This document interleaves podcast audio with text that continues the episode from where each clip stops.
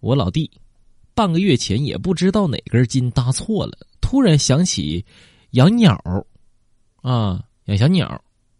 这家伙天天有事没事的就提拉着那个鸟笼子啊，混迹于老年活动中心。我爸实在看不过了，就训他，说：“你这玩意儿你不好好的，你找找儿媳妇给我回来，怎么的？你这还一天天心情搁这遛鸟呢？啊？怎么跟个纨绔子弟似的呢？你也不怕败坏了咱家的名声？”我老弟这么说的，爸呀。我冤枉啊！我就是看上了王叔家的那个闺女，我这采用的是迂回战术啊啊！我先搞定王叔是吧？接下来呢，嘿 嘿就可以了。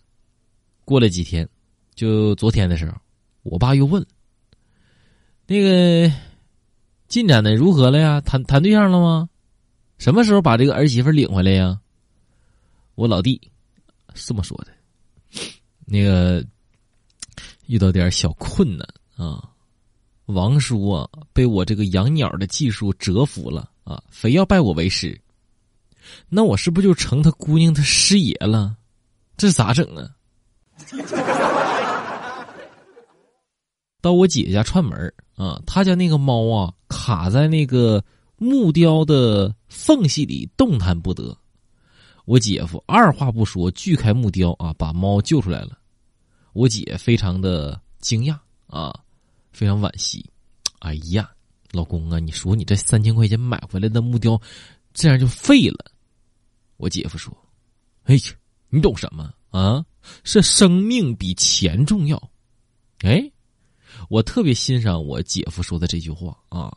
后来呢，我请他到外面喝酒啊。后来呢，我姐夫醉醺醺的说：“弟呀，我跟你说啊。”那木雕啊，是我六十块钱买的，你，你可别跟你姐说啊。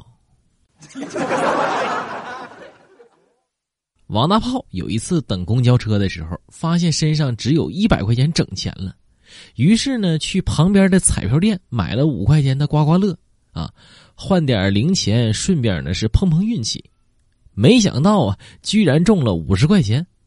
然后呢，王大炮就掉进了这个欲望的深渊。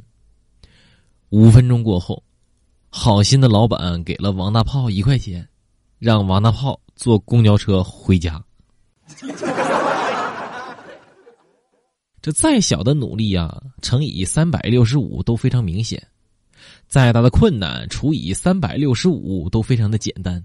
啊，再贵的价格分三十七样，都非常便宜。